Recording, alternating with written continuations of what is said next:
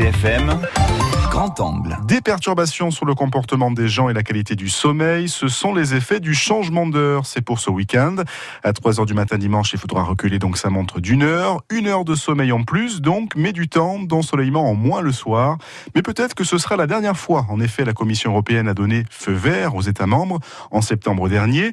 En avril 2019, ils devront avoir eux-mêmes décidé s'ils veulent passer à l'heure d'été et ne plus changer ou rester à l'heure d'hiver. Ce changement saisonnier perturbe donc petits et grands et les médecins le confirment. Le docteur Jean-Marc Crespe, psychiatre retraité, a dirigé par le passé un centre d'exploration du sommeil à Ajaccio. Il est au micro d'Olivier Castel. Le problème pour nous retraités, c'est pas le matin. On sort l'après-midi, on vient au, soleil et donc on joue. Si on passe à l'heure d'hiver, on s'arrête à 5 heures. Aujourd'hui, on, s'arrête à 6 heures, 6 h 30 C'est pas pareil. Et puis il commence à faire froid. Dès que le soleil plonge, l'heure d'été nous convient parfaitement. Charles Minigogne et les boulistes de la place Mio à Ajaccio sont tous d'accord. Il fait bon vivre en cette saison et jusqu'à 18 heures, on tire en pointe, même en hiver. Les retraités votent donc pour rester à l'heure d'été.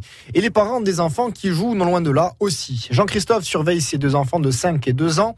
Après les vacances, ils se lèveront une heure plus tard pour l'école, mais se coucheront une heure plus tôt, de quoi les rendre un peu plus turbulents, selon leur papa un peu plus agité. Ça, ça modifie un peu les choses. Il faut, il faut entre 10 et 15 jours avant que les choses redeviennent, euh, je dirais, stables. Hein. Ça peut retarder pour dormir le soir. Ça peut, euh, le matin, à la rigueur, on gagne une heure. Donc bon, c'est plus facile. Moi, personnellement, je préfère le DT. Bon, c'est peut-être dû à mon métier aussi, mais je suis piscinier.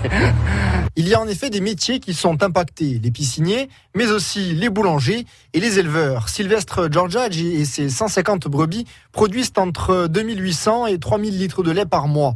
Chaque changement d'heure est synonyme de baisse de production, 20% de lait en moins durant la semaine qui suit. Pour dimanche, il les rentrera une heure plus tôt à la bergerie, mais il sait que cela les perturbe. Je les rentre à 5 heures l'après-midi, d'habitude, hein, et que je les rentre à 4 heures pour compenser l'heure. Eh ben, voilà, ils n'ont pas leur quota d'alimentation, peut-être. Donc là, ce, week-end, vous allez faire comment là? Donc on passe. Euh, ça, eh ben, là, je vais euh, compenser une demi-heure la, première semaine ou les deux trois premières. Petit à petit, on a déjà un décalage d'une heure par rapport au soleil. Hein. Ça ne m'apporte pas plus et pas moins. Par contre, au niveau des bêtes, on le ressent. Trouble du système digestif chez les animaux de ferme, trouble du caractère fatigue passagère ou encore anxiété chez les hommes. Le docteur Jean-Marc Crespe a longtemps travaillé sur les troubles du sommeil et il est catégorique sur le changement d'heure saisonnier. C'est pas bon pour la santé, globalement. Ne pas, pas de problème de santé direct, non, mais des problèmes de la qualité de vie. C'est vraiment très variable d'un individu à l'autre. Où c'est plus sensible, ce sont les enfants et les nourrissons en particulier, hein, qui sont soumis, je dirais, un peu au rythme de vie des, des parents et de la mère en particulier, au niveau, au niveau de la, de la nutrition, de l'heure du coucher et tout. C'est un peu perturbant. La consultation des Européens par la Commission européenne a été sans appel sur les 4,6 millions d'interrogés. 84% se sont prononcés contre le changement d'heure. Charge désormais aux États membres de l'UE de choisir fin avril 2019 quelle heure ils voudront conserver. La France ne s'est pas encore prononcée.